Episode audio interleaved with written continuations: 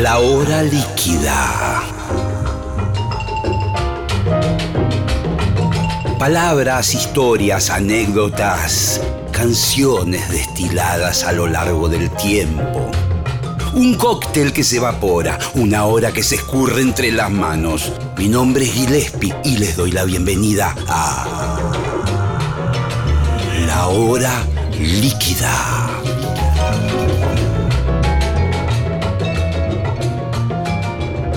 Buenas noches amigos, ¿cómo están? Eh, hoy una nueva emisión de este programa, ya en su tercera temporada. Eh, tiene sus fanáticos, a los cuales les agradezco los comentarios semana a semana. La hora líquida, y esta vez nos vamos a meter en el mundo de una de las músicas más alucinantes, a mi punto de vista, en la evolución del rock, de la cultura de la música rock, que por ahí sería lo que en su momento se llamó el rock progresivo, o algunos han dicho el rock sinfónico. Eh, una música tan difícil de tocar, tan difícil de concebir, con muchas partes, eh, con arreglos intrincados, con mucha destreza de los músicos. Y vamos a hablar con un exponente local de esa música que se ha embarcado con su grupo en una aventura insólita, que es recorrer prácticamente la historia completa de la banda Génesis, casi con los mismos instrumentos y con la misma concepción, aunque con algunos condimentos particulares. El grupo Genetics, y tengo aquí a Daniel Rausi, el Doc Rausi, líder total, podríamos decir, bueno, fundador de Genetics. Eh, ¿Cómo andás, Gili? ¿Cómo andás? Eh, ¿Cómo anda la audiencia? Bien, muy bien. En realidad, a ver, eh, fundador somos todos, este, el grupo en general. Lo que pasa que hay tres integrantes del grupo que vienen de otro grupo de hace 30 años que se llamaba Rael, este, Horacio Pozo en los teclados, Ignacio Rodríguez, que lamentablemente nos dejó este, hace algunos años, y formamos hace 10 años Genetics. Genetics. Después de la experiencia, Rael también tenía una, eh, digamos, visión de, Génesis, ¿no? Sí, también, tenía una visión de Génesis, lo que pasa que era una época difícil en cuanto a el material que nosotros podíamos obtener para hacer la música, porque era todo de oído. no, había videos, no había lo que tenemos ahora, era todo de oreja. Este, Genetics evolucionó mucho eh, en cuanto a Rael este, desde todo punto de vista, musicalmente, la parte tecnológica, la parte de los instrumentos. Eh, nosotros usamos absolutamente todos los instrumentos iguales a los que usaban ellos. Claro, porque yo estaba pensando, si bien los teclados modernos permiten imitar y buscar sonoridades, eh, y hay muchas herramientas tecnológicas para eso, bueno, exactamente el sonido es usando exactamente el mismo instrumento. Claro, claro. O sea, los plugins que tenés hoy en día emulan todo. Sí. Pero tenés dos desventajas. Primero, que vas con un controlador y una computadora. Llega a pasar algo en vivo y tenemos un problema. Sí. Lo otro es que el sonido analógico es el sonido analógico. Es incomparable, digamos. Si bien se asemejan un 90%, un 95%, tocar el analógico no es lo mismo. No es lo mismo tocar un Hammond que tocar un plugin de un Hammond. Sí, sí, sí, sí, Totalmente. Digamos, hay algo por ahí los oyentes, algunos saben porque son músicos que escuchan el programa, pero otros quizás no una cosa es generar el sonido en el mismo aparato, por, los osciladores, por los transistores, por el, circuito, y se genera el sonido ahí mismo. Y otra cosa es la reproducción de ese sonido como grabado, almacenado en una memoria digital. Exacto. Eh, suena medio parecido, pero. Suena parecido, pero, está comprimido, digamos. Claro, es comprimido. ¿Eh? Es, es, una foto de ese sonido y lo, otro es la película. Exactamente. es ese sonido. Exactamente. Y es el placer también de tocarlo, ¿no? Porque no es lo mismo, no es lo mismo. Inclusive las baterías, las baterías, eh, por suerte, son las mismas que usaban eh, Phil Collins en esa época. Entonces, ¿Cómo, ¿Cómo? Yo me imagino, vos sos más bien de zona norte, ¿verdad? Nacido ahí, eh, Olivo, San Isidro, por ahí. y todos mis amigos, cultores de la música inglesa, que se lo han tomado en serio, generalmente eran de la zona norte. Vos sabés que eh, Génesis, Yes, eh, incluso hasta te diría King Crimson, Emerson Lake Palmer, han tenido una cantidad de fans muy grande en zona norte. Eh, yo, a ver, es difícil para mí explicar eso, porque yo tengo muchos amigos del oeste que también son muy fans, este, amigos en común. Sí, sí, señor. Este, no sé si hay una preponderancia de la zona norte o, alguna otra zona. Yo, este, de, hecho, la información de esas bandas me llegaba a mí de amigos que yo tenía en zona norte. Claro, por ahí el acceso, por ahí el acceso a la discografía. Exacto. Este, eran discos este, importados. Eran discos importados. Eh, teníamos algunos la, la oportunidad de poder comprarlos. Era increíble abrir un vinilo de esa época con el celofán y el olorcito a vinilo. Sí, me vuelvo loco. te volvías loco, estabas haciendo cola para, para... Uy, salió el D y ibas a comprarlo. Pero bueno, eh, fue una época que nos marcó, nos marcó mucho. Y, en tu vida particular, vos, porque vos sos médico además, sos doctor, eh, después vamos a hablar un poco de tu actividad también, por supuesto, pero ¿Cómo se mete la música en este Doc Rousey chico, joven? La música me acompañó toda la vida, es decir, yo empecé a tocar el piano a los 5 años, a los 10 años en la casa de un amigo había una batería, una Nucifor. Sí, que era de fabricación nacional. Exactamente, y me senté ahí y dije, eh, esto es lo mío. Entonces, para, eran vidas paralelas, digamos. Sí, sí, claro. Doctor Jekyll and Mr. Hyde. Sí, sí, porque además eh, vos sos más o menos de mi edad, 50 largos, vamos a decir así. Eh, y cuando nos tocó ser adolescentes, un poco estaba la dictadura militar, había una cantidad de cosas. Eh, era el deporte lo que se propagaba y lo la música no, no, no era algo muy bien visto, incluso por, por, ahí nuestros padres o nuestros parientes. Era algo raro, ¿no? Lo que pasa es que había un, caldo musical en esa época que era, era tremendo, porque vos tenías por un lado el rock nacional, sí. que era maravilloso, sí. y es este, el progresivo, el soul, el jazz, o sea que tenías una riqueza musical este, hoy en día incorporable para sí, mí. ¿no? pero no era fácil ser músico no en era Argentina. No, no, no era fácil. Eras un bicho raro. Yo me acuerdo de mis primeros recitales que iba a ver grupos así. Éramos 50, 80, unos locos que nos casi que nos conocíamos, nos identificábamos, ¿viste? este mismo lo vi en el recital de. Exacto, sí, sí. Era, era, era como una familia, digamos. No, no, no había una masividad. Pero por otro lado, la gente en privado escuchaba esa música. Sí, sí, sí. ¿Y, de ahí de esa batería rudimentaria en la casa de tu amigo, ¿qué, cómo, cómo, cómo fue? ¿Que ¿Tuviste que hablar con tu viejo? Cómpreme una batería. Sí, mi viejo, me acuerdo que después de, esa, de, ese episodio este, me regaló una batería. ¿Buena? Y fuimos a Casa América a comprar unas Strike Drums.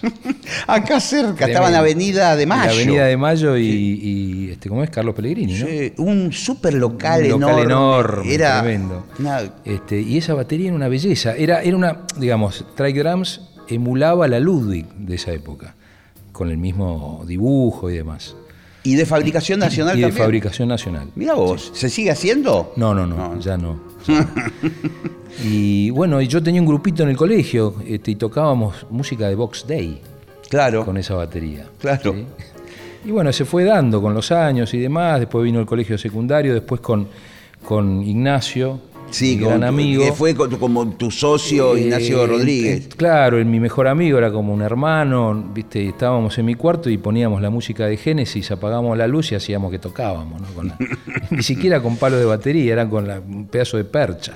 Qué maravilla. Este, y soñaban con soñábamos en algún, momento... con esto. Por eso fue muy fuerte, te salto, digamos, de, ahí a, a 30 años o 35 años después, fue muy fuerte haber tocado con Steve Hackett. Sí. Cuando vino a la Argentina a tocar con nosotros, era como un sueño cumplido, ¿no? Después de tantos años. Sí, eh, vamos a hacer esa, esa digamos, actualización de de la historia de Genetics en el sentido que yo participé ahí en algún momento, estuve en algún ensayo con ustedes y con Steve Hackett. y aparte tuvimos el honor de contar contigo en las presentaciones de, Foxtrot, por ejemplo. Sí, sí, sí. ¿Eh? Y vos sabés que ese es un extraño privilegio porque muchas veces hay bandas que, se dedican a, digamos, a mantener el repertorio de otra, eh, hacer conciertos conceptuales de la obra de otra banda, pero es muy difícil que los músicos de aquella banda originales participen. Tienen a veces algún tipo de prurito o de cosa. Y tenerlo a Steve Hackett tocando la viola con ustedes. Sí, sí, fue, fue una experiencia, fue muy fuerte eso. Y el tipo tan copado como estaba. el tipo fue increíble porque, a ver, la historia es así. Él vino a la Argentina con su grupo. Sí. En ese momento, a través de Armando Gallo, que es un periodista italiano que hizo el libro de Génesis, sí. se entera del fallecimiento de Nacho. Él estando acá me manda un mail con las condolencias, etcétera, etcétera. Y yo de cara dura le digo, Steve, vas a estar en la Argentina, ¿te gustaría venir a comer un asadito a casa? Y el tipo me dice, sí, ¿cómo no? me gusta esta historia, ¿eh? Entonces dice, ¿puedo ir con mi mujer y mi asistente? Digo, sí, vení con quien quiera, por sí, Sí, sí. Entonces vino a casa. Vino a mi casa, estábamos los Genetic, Steve, la mujer, la familia de Nacho, comiendo un asado. Dice, bueno, y yo mañana toco, dice, con mi grupo acá. ¿Ustedes vienen? Digo, no, mirá, no, tenemos entradas, porque no hay más entradas. No, no, no, son mis invitados. Entonces le dedicó el show a Genetics. Uh. Este, Me imagino y ahí. y el tipo se fue. Entonces, a la semana yo le mando un audio de un tema que dura 26 minutos, se llama Supper's Ready. Le digo, che, Steve, mirá, vamos a hacer un homenaje acá este, dentro de unos meses en el Coliseo. Este, te mando un audio para que escuches lo que vamos a hacer, a ver si te gusta. Y nos encantaría invitarte a tocar, aunque sea un tema, si, si tenés ganas, yo con todo el respeto, ¿viste? Sí, sí, este tipo me va a sacar y, claro, porque también te puede llegar el mensaje del tipo que te diga, 26 minutos, 25 están mal. Chao. claro. Entonces me contesta, me dice, no, no, no, voy a la Argentina y toco todo el show. ¿Qué querés que toque? Bueno, yo ya no entendía nada. Digo, ya me imagino vos llamando a tus compañeros. claro, este, che, eh, me dijo, bueno, y vino a la Argentina y hicimos dos shows. Con él, dos shows llenos en el Coliseo. Después viajamos a Perú, tocamos con él. Y teníamos programado una gira por toda Latinoamérica con él. Pero me llama un día y me dice, Dani, no puedo hacerlo. No puedo hacerlo porque yo tengo mi banda, entonces estoy canibalizando mi laburo tocando con ustedes. Me encantaría hacerlo, pero no puedo. Claro, claro. Totalmente comprensible. sí, él además este, está en una actividad constante. Está en una actividad constante, está muy bien. Está muy bien. Entonces se generó realmente una amistad muy buena. Siempre nos vemos, nos hablamos, cada dos meses, mail, o, cuando viene acá, viene a casa. Si yo viajo, lo veo a él. Así que bueno, esa, esa amistad se generó así. Me imagino lo que este debe ser, es lo mismo que yo. Eh, supongamos, eh, viajando en el tiempo, que pudiera haber conocido a Miles Davis o algo así. Claro, Lo que debe ser, ¿y cómo haces vos para no preguntarle de todo, viste? Mira, para mí es un ser humano, un músico, y yo, digamos, no, no es que voy de fan a, a monitorearlo, decirle, che, contame. Él solo se expresaba en, lo que hacía y, por ejemplo, fue muy loco porque llegó a la Argentina, fuimos a Romaphonic, sí, hicimos un ensayo y al otro día tocábamos. Llegó, empezó a tocar, dijo, salió todo perfecto. Entonces le decía al violero, a Leo, decía, che, esta parte no me acuerdo, ¿me puedes pasar de, la armonía? no, toca la voz, toca la voz porque yo no, no, me la acuerdo. Sí, sí, yo me acuerdo y aparte de haber estado ahí eh, metidito escuchando un tema, y era el sonido de, era el sonido de Steve Hackett, el que tenía Steve Hackett. Claro, era él. Qué, cosa, ¿no? qué fue, fue, una experiencia increíble, increíble. Igual de todas formas, ustedes vienen trabajando cada concierto en particular con una... A veces han presentado discos enteros. Sí, esa es la idea de Genetics, digamos. Eh, Genetics tiene 10 años, entonces vinimos haciendo disco por disco cada año eh, en una oportunidad hicimos tres discos en un año. En el 19 presentamos tres discos distintos eh, y, esa es la idea, reproducir la obra esa más algún aditamento, algún otro tema para llenar, digamos, en el tiempo la, el show. Claro, completan ¿Eh? por ahí con, algo del pasado o algo para, para adelante, pero Esa es la idea que tiene Genetics. Hoy por hoy estamos haciendo justamente la presentación de un disco que presentaban ellos en el 80. ¿Cuál es? Duke. Duke. Sí. Eh, me acuerdo perfectamente. Qué, época gloriosa. Ahora, eh, eh, te quiero hacer una pregunta de músico a músico. Digamos, ustedes para sacar un álbum de esas características, porque, digamos, los Génesis se juntaban, componían y qué sé yo, iban ensayando, iban grabando, era una cosa natural, en un momento determinado tenían un disco, y Una genialidad de ellos, por supuesto.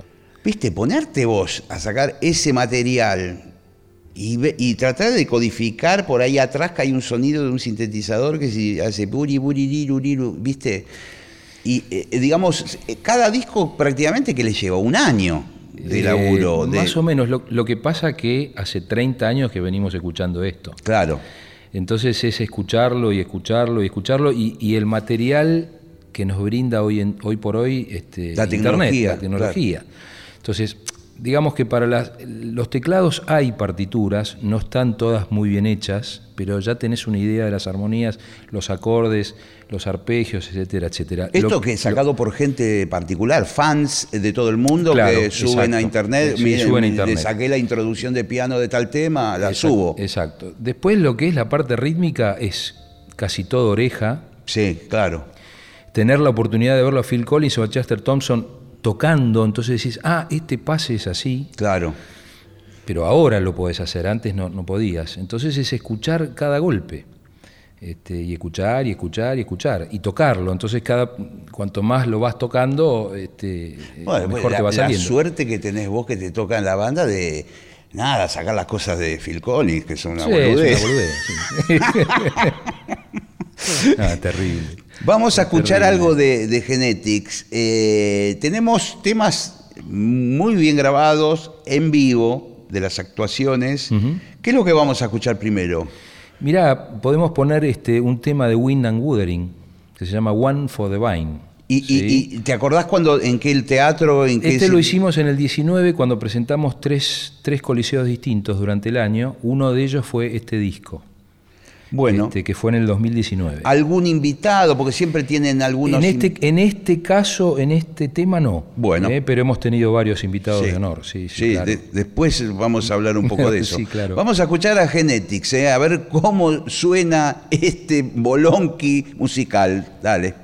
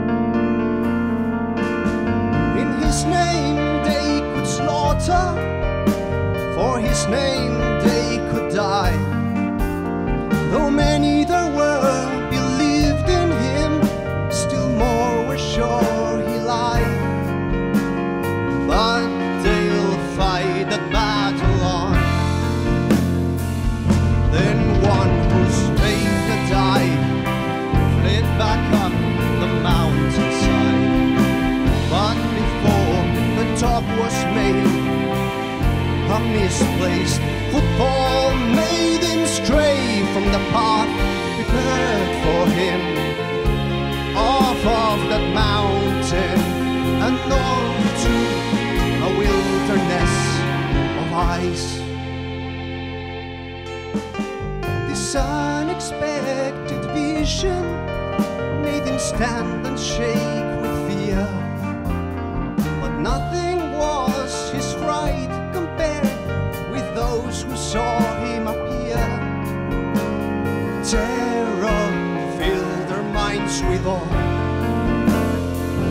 Simple world, the folk who live upon this frozen wave. So not surprising was their thought.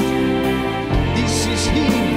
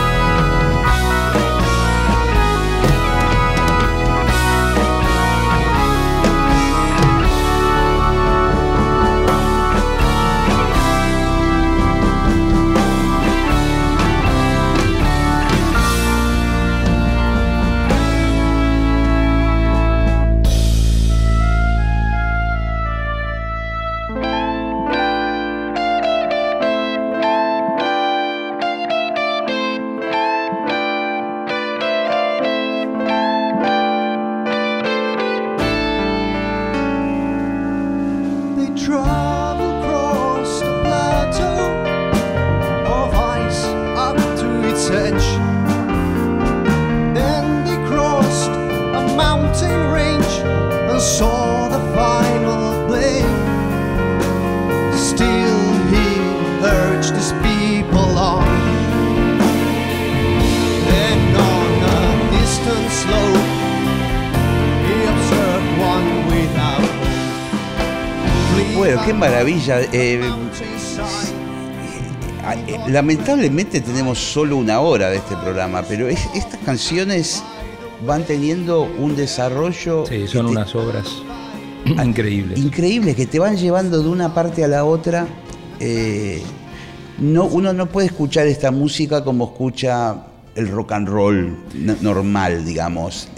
Yo siempre digo que es algo que siempre aclaro esto es como interpretar una obra clásica. Claro, claro. No es un tributo a. Es, es como que yo voy a escuchar un concierto de un autor clásico y veo un pianista o una orquesta tocándolo, digamos. Es la idea, es tratar de hacerlo lo más fiel posible. Sí, sí, sí, sí.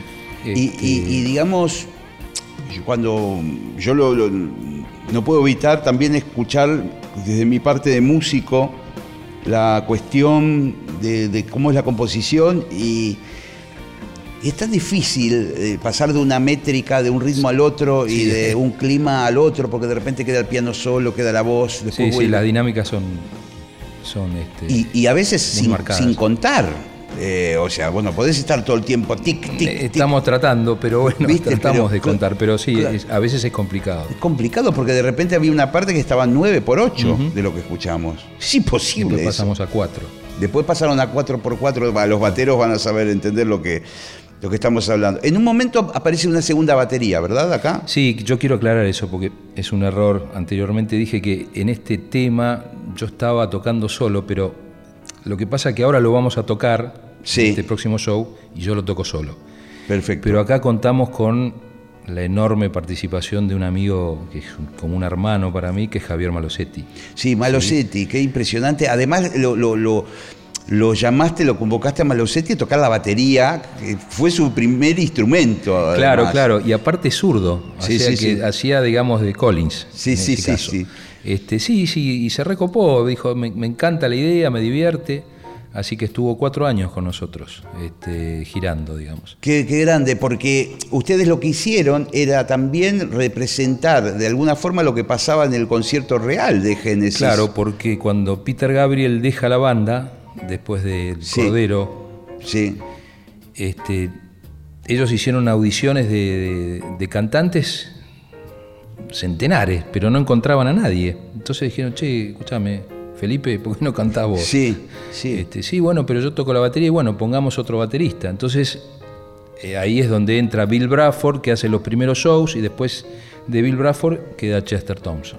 Y, ese momento donde se unen las dos baterías, pasaban los conciertos en vivo. Pasaba, claro, claro, porque él no cantaba, entonces desesperado por tocar la batería, subía y tocaba, y después bajaba y seguía cantando. Qué locura, qué locura alucinante. Sí. Eh, ¿En qué instancia están? ¿Ustedes fueron haciendo los discos en forma eh, cronológica, digamos? Sí, hicimos eso. Hasta este, ahora. Y ahora, digamos, nos plantamos en 1980. Génesis en el 79 hace And Them Over Free y después paran más o menos ocho meses porque ellos independientemente tenían composiciones individuales. Tanto Collins como Rutherford. Se usaba muchísimo que también eh, eh, cada uno sacara su disco. Cada uno tenía su obra y sacaba sus discos. Entonces, durante ocho meses hacían eso y después se juntaron y yo creo que es un álbum bisagra lo que hicieron ahí porque se considera como el último álbum de Génesis de rock progresivo. Si bien ya habían temas muy comerciales, este, tanto en, este, Ahora Somos Tres, Sí, que está Follow You, Follow Me. Sí. Y acá hicieron Misunderstanding, hicieron Turning On Again, que son temas más pop. Sí, sí, sí, totalmente. Pero, por ejemplo, hay una suite de casi 30 minutos en el medio de Duke, que es tremendamente progresiva y es maravillosa. Entonces es como, el, como la bisagra de ellos, no solo en, cuanto al, a convertir la banda en una banda pop, entre comillas, sino al éxito, porque ya en esa época llenaban estadios y ya eran figuras, digamos, este, muy reconocidas mundialmente. Sí. ¿Mm? Y, justo ese, esa especie de bisagra, como bien decís vos, es un tema a veces de discusión entre los músicos, ¿o no? Sí, sí, sí. Yo me acuerdo de que... a mí me gusta con Gabriel, no, yo quiero A mí me gusta Genesis, pero la época de Peter Gabriel. La de Phil Collins no. Que ¿Qué entendés vos que pasó? Eh, para mí es la evolución de la banda es natural. Exactamente, es la evolución al pop, eh, que, gente que está arraigada al progresivo no puede, digamos, aceptar o... Claro. Este, lo que pasa es que los dos, digamos, tanto Peter Gabriel como Collins son dos compositores excepcionales, cada uno en lo suyo. Gabriel es un tipo fuera de serie, pero bueno, era otro estilo, otro canto, otro, timbre de voz. ¿sí? Nosotros, gracias a Dios, tenemos un cantante que puede hacer las dos cosas. Sí, sí, sí, siempre este, tienen, también ustedes le, reemplazarlo a Nacho. Fue debe haber sido muy difícil. Nacho eh, era Peter Gabriel. o sea, vos lo veías y era, aparte de su teatralidad, eh, su pronunciación. Sí, sí, todos los disfraces que se ponen, etcétera. Pero este, fue una anécdota, otra de las anécdotas graciosas, ¿no? Que este chico que vive en Chile, Tomás Price, se entera de esto y me manda un, creo que por Facebook o algo así, me dice, che, mirá, yo estoy acá en Chile, tenía un grupito de, que hacía Génesis, pero ya se disolvió. Este, me ofrezco a, si ustedes necesitan un cantante, a, probarme. Le digo, bueno, venite, venite, nosotros te, te sacamos un pasaje, venite a probar. Entonces vino, cantó, nos encantó como cantaba, entonces le digo, bueno, eh, todo bien, en dos semanas tiene que cantar con Hackett. y escúchame, ¿y él quedó viviendo, sigue viviendo en Chile? Eh, ¿O, se a ver, acá? Eh, no, tuvo momentos que estuvo meses acá, después viajó a Chile, ahora está allá y, cada vez que tenemos un show, viene. Viene, se queda 15 días más o menos, ensayamos, este, y después termina el show, se va. ahora estamos planeando una gira digamos, fuera del país, así que probablemente se quede, pero bueno, va y viene. Eh, qué historias, eh, qué cosa más loca y qué, viaje. Muchos músicos conocen a Rausi, que está aquí conmigo conversando, por un montón de cuestiones, pero hay algo que, que finalmente vos has podido hacer, llevar adelante este sueño tuyo. Sí, sí, la verdad que es un, es una meta y un sueño cumplido. Porque ¿Mm? llevar esta música y tocarla en estos teatros siempre fantásticos, que con entradas agotadas, no solo en Argentina, sino en varios lugares, al menos de Latinoamérica, qué, Qué locura linda que te salió, ¿o no? Gracias a Dios.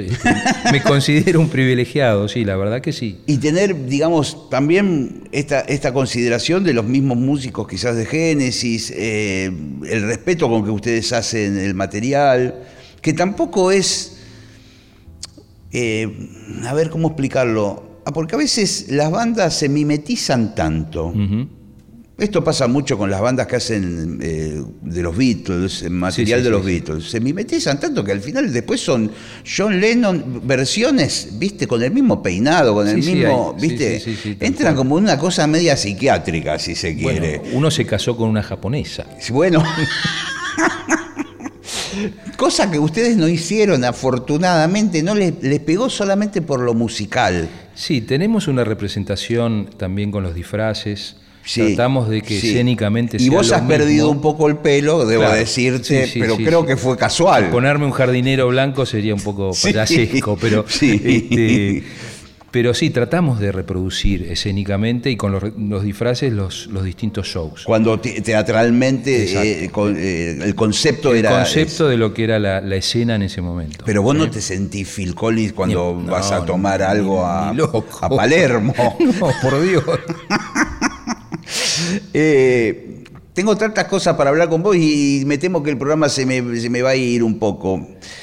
Después vamos, vamos a volver a Genetics. Eh, quiero aprovechar que estás acá para hablar un poco de Spinetta. Y esto porque, eh, por, tu amistad, yo sé que el flaco a vos te, te, adoraba, vos eras parte de su familia, de sus amigos más cercanos.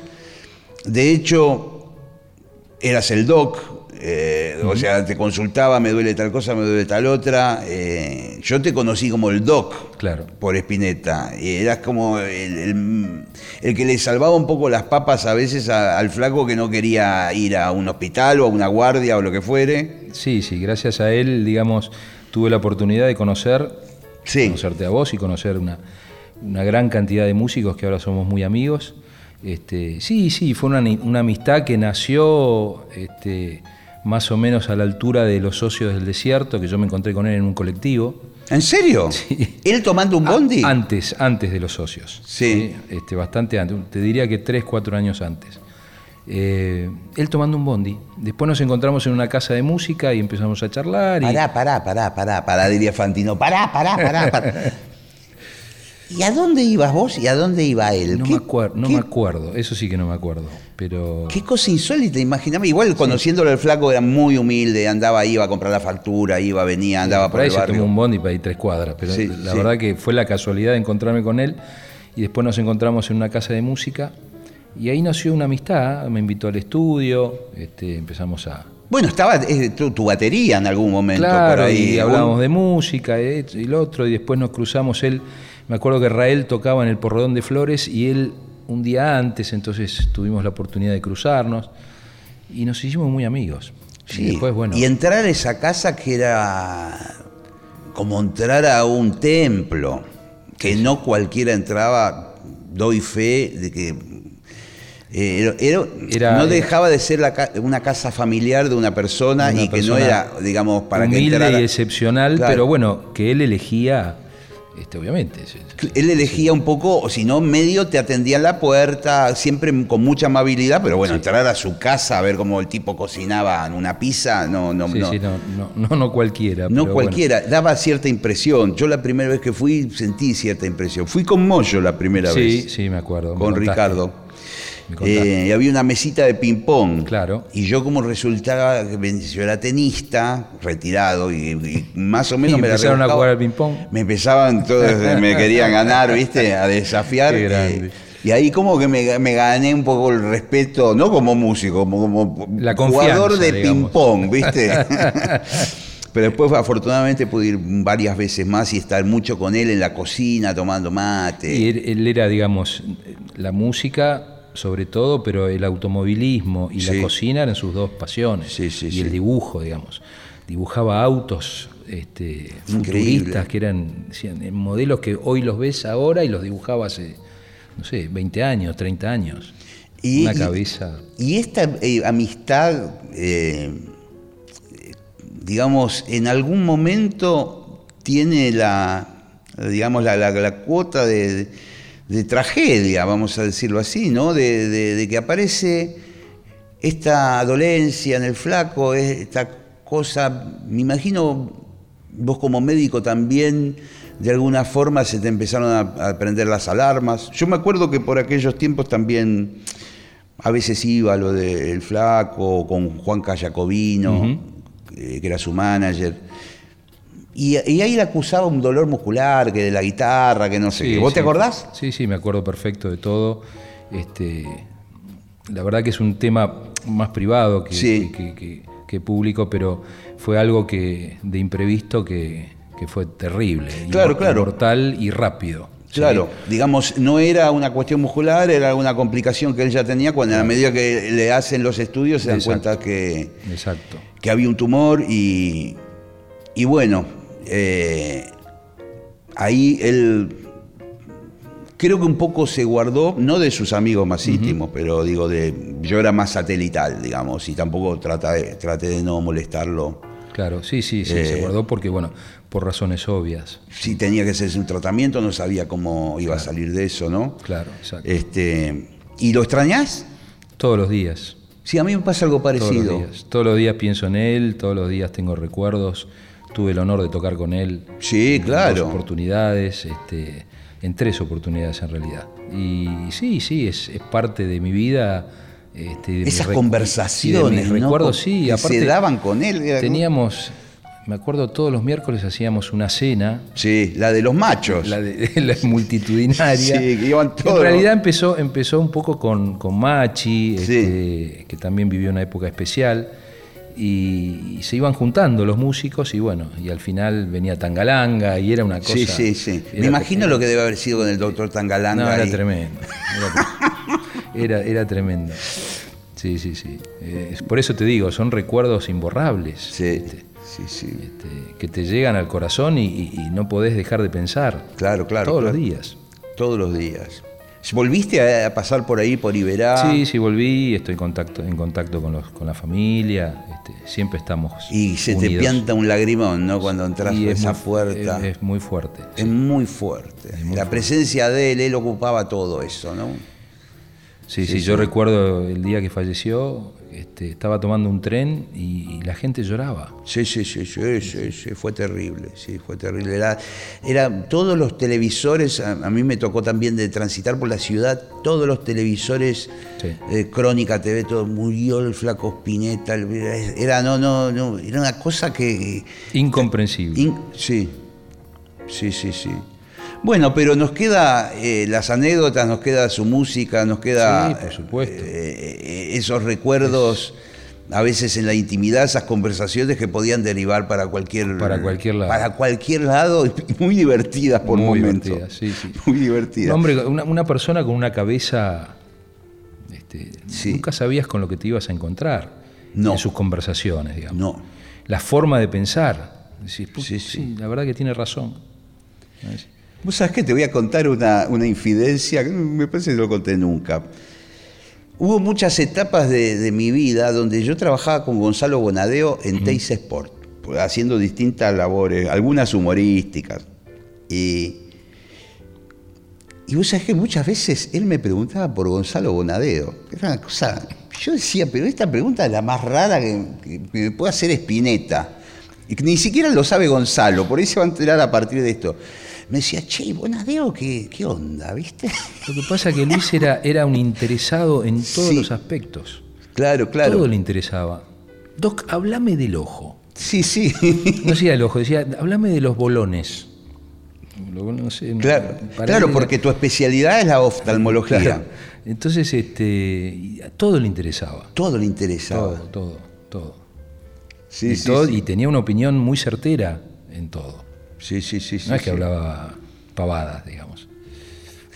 Me acuerdo una vez, y, ya volvemos un poco al eje de la, de la charla, que yo no podía creer, pues nos colgamos, nos quedamos muchas horas. Era un día que él no tenía ensayo ni nada, y se fueron pasando eh, las horas, y, él habló un montón. Yo creo que, que hasta en algún punto se arrepintió no sé cómo explicar, de que habló demasiado y, que yo por ahí dijo, este por ahí va a la radio eh, y cuenta, oh, cosa que nunca hice, ¿no? Eh, entonces me acompañó hasta la puerta, ¿viste? Y nos quedamos ahí fumando un pucho, qué sé yo. Y después le digo, bueno, me tengo que ir porque ya estaba explotado, estaba todo mal, ¿viste? Me subo al auto, tenía un Ford Fiesta yo en ese momento. Y me dice, yo tuve un Ford Fiesta, me dice. Eh, me dice, muy lindo este auto, qué sé yo. Así, apoyado en la ventanilla. Y yo con el auto en marcha diciéndome, loco, me tengo que ir, ¿viste? Eh, y yo decía, no termina más esto. Le digo en un momento, le digo, ¿querés subirte y venir conmigo a donde tengo que ir? No, no, no, me dice. Estoy llegando tarde a un laburo, ¿me entendés? Efectivamente, estaba llegando tarde a un laburo, me iban a cagar a pedo, toda la secuencia, todo Pero bueno, estaba con Luisito, así que... Claro, y aparte, ¿quién después ¿quién te cree? No, lo que pasa es que me retuvo Spinetta. Dale, sí, a mí, a mí malombrándome. claro, como el sketch de la tuerca. Sí, pero ese día sentí como que que hasta nos podíamos haber ido a seguirla, ¿viste? Sí, sí, sí, era, era, era una persona tan rica en, los diálogos que, que, seguías y seguías y seguías. Y en ese gesto de que poder, podría haber dicho, bueno, chao, ¿viste? Eh, pero esa idea de. Ay, me acuerdo que me dijo, maneja con cuidado, me dijo. Y sí, era, él era muy, consciente. No vayas apurado, ¿viste? como me decía mi, viejo, ¿viste? no, pero siempre estaba en eso, digamos. Sí, sí. No vaya, ahora no vayas apurado, me manejas con cuidado. Sí, sí, bueno, y todo esto de conduciendo a conciencia que él, digamos, formó en base a, lo que todos conocemos, ¿no? Pero este, sí, era, él era muy consciente del manejo y del cuidado. Este, no solo en, el manejar, sino en el cuidado de las personas. Sí, sí, sí, sí. Y era muy, siempre muy respetuoso. A mí me preguntaba mucho por los integrantes de mi banda, les mandaba un abrazo. Eh, viste, tenía detalles, viste, de, de, gentileza que no son habituales. Bueno, a ver, anécdotas de Genetics. Eh, un día se nos rompe un teclado. Él venía a los ensayos, me encantaba venir a los ensayos, venía con factura, tomaba mate. Se me rompe un teclado, al otro día eh, cayó con un teclado, me dijo, Doc, toma. cayó con un teclado. ¿viste? Claro, claro, este, claro. Y, bueno, cosas así que.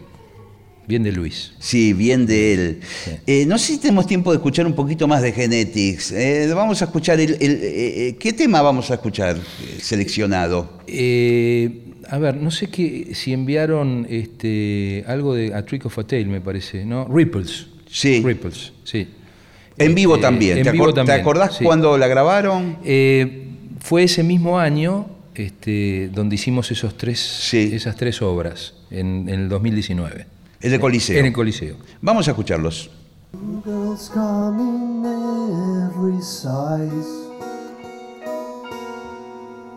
Some are wise and some are wise. They got pretty eyes. For now, a man may change. For now, her face looks strange, looks strange, looks strange. Marching to the promised land Where the honey flows and takes you by the hand Pulls you down on your knees. While you're down a pool of tears.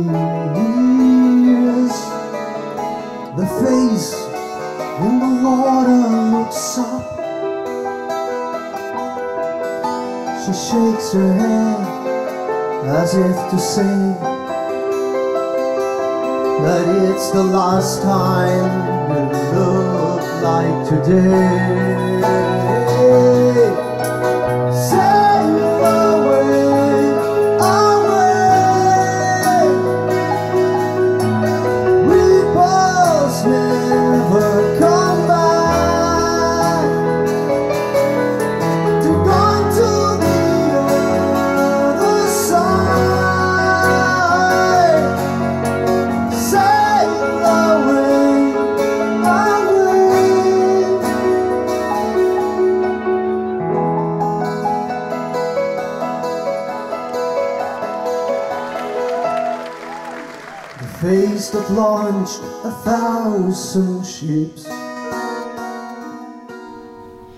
Bueno, qué clima que se va armando, qué divino, Doc. Eh, volvamos un poco a Genetics, ¿cómo viene este año? Eh, sé que tienen una presentación muy importante en principio, confirmada. Sí, sí, está confirmado. Es el 26 de marzo en el Teatro Ópera Orbis, este, donde vamos a hacer el show que presentó la BBC de Londres en 1980, que es en el Teatro Lyceum, que es el, lanzamiento del disco Duke. Duke. Pero que en realidad es un show que resume un poco los 10 años de Génesis, porque hay temas más viejos, hay parte de Duke, hay temas... Este, ¿Que grabarían después incluso? No, no, no, no. Ah. Eh, digamos, es hasta Duke. Claro, claro. Pero hay un resumen de lo que era este, la historia de ellos. ¿sí? Así que es un, es un show imponente, es un show a dos baterías. Contamos con la presencia de Jorgito Araujo en la segunda batería. Impresionante, Jorge. Te toca. Magú. es tremendo. Qué grande, este, Jorge. Sí, vos sabés que vi algo en Instagram en el Instagram de Jorge, me parece. Ajá, sí, sí, publicó algunas cosas. Tocando ustedes dos con las dos baterías, impresionante. ¿Cómo empuja eso, loco? Eh, está bueno. Y después en una parte de teclados está Pierluigi Oliva, que es un amigo nuestro que lo invitamos a, que participe en alguna parte del show.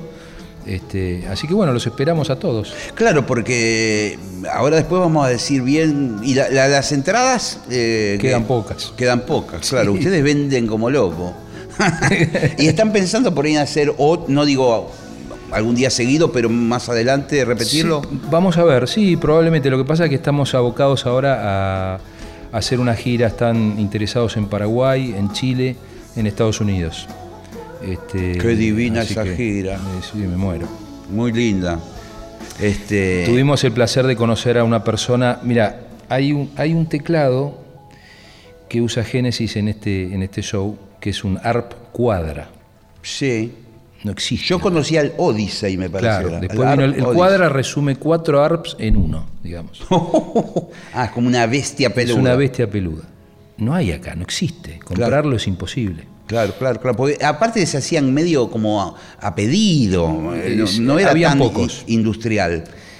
Este, me contacto con un americano que es el que labura con Tony Banks y le hace los plugins, porque ahora Tony Banks no usa más los analógicos. Claro, tiene todo un tiene sistema. Todo. él, este, este, esta persona, Dave Kessner se llama, un, tipo que vive en Miami, sí. pero que labura con Genesis.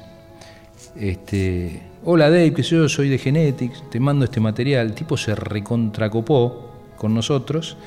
Digo, estoy buscando este teclado. Este, sí, yo tengo acá el de Tony Banks. El aparato original. Claro. este, bueno, y como tengo dos, te vendo uno. Uy, loco, pero ¿cuánto vale eso? Así que, eh, no, fue, fue bastante, bastante cómodo el tema de la compra. O sea, no se deliró el tipo. No se deliró y aparte hay un proyecto de trabajar juntos afuera, por eso la gira está ah, a Estados Unidos y demás. Es decir, que van a tener. Conseguimos el, teclado original. Che, y escúchame, ¿ya lo usaron? Sí, sí, ¿Eh? bueno, sí, porque hicimos una girita a Rosario y Córdoba ya de este show para, digamos, presentarlo y tenerlo un poco más afianzado. Entonces ya, ya llevamos este. ¿Y cómo suena esa bestia peluda? Este, el set de teclados es, tremendo. Tremendo porque Banks en ese momento usaba un CP70, sí, que es el que usaba Charlie. Un, piano, claro, un piano eléctrico, pero con sistema de piano, con, sistema de cuerdas. sí, sí. Nosotros tenemos un CP80, que es lo mismo con una octava más. Sí. Después usaba un Prophet. Sí, que también famoso un legendario teclado. teclado. Usaba, reemplazó el Melotron por un Vocoder Plus de Roland y el órgano, por supuesto, y el cuadra. Así que es un set tremendo. Y está todo eso en el Está todo eso en Por eso, cuando hablábamos acá con Daniela, la productora, y, porque acá habitualmente, como tenemos para armar sonido y todo, eh, yo le dije, mira, con genética va a ser medio complicado porque es un camión de. Traer, las cosas hoy que había, estaba todo cortado. es un camión de instrumentos el que tienen que llevar. Sí, eh, es, grande el, tema de los instrumentos. Es un volumen grande. Manteneme al tanto como siempre. Vos sabés que, bueno, igual somos amigos fuera del mundo musical. Por supuesto. Eh, gracias por esta visita y vamos a aquellos que estén interesados, bueno, de, ir, es una fecha sola y no hay mucho. No hay muchas quedan, entradas. quedan algunas entradas arriba, este, de, la platea creo que ya está todo vendido abajo. Este, por ahí alguna cosa atrás, pero bueno. Eh, ¿Esto que es, eh, tiene que ir a la boletería del teatro? Sí, boletería o Ticketek. Ticketek. Bueno, y esto va a ser en el Ópera el 26. El 26 de marzo. Genetics. Qué maestro. bueno, se nos fue el programa, se nos evaporó. ¿eh? Eh, mi nombre es Gillespie, he estado aquí con Daniel Rausi, el Doc Rausi de Genetics. Nos encontramos el martes que viene a las 20 horas. Chau, chau, pásenla bien.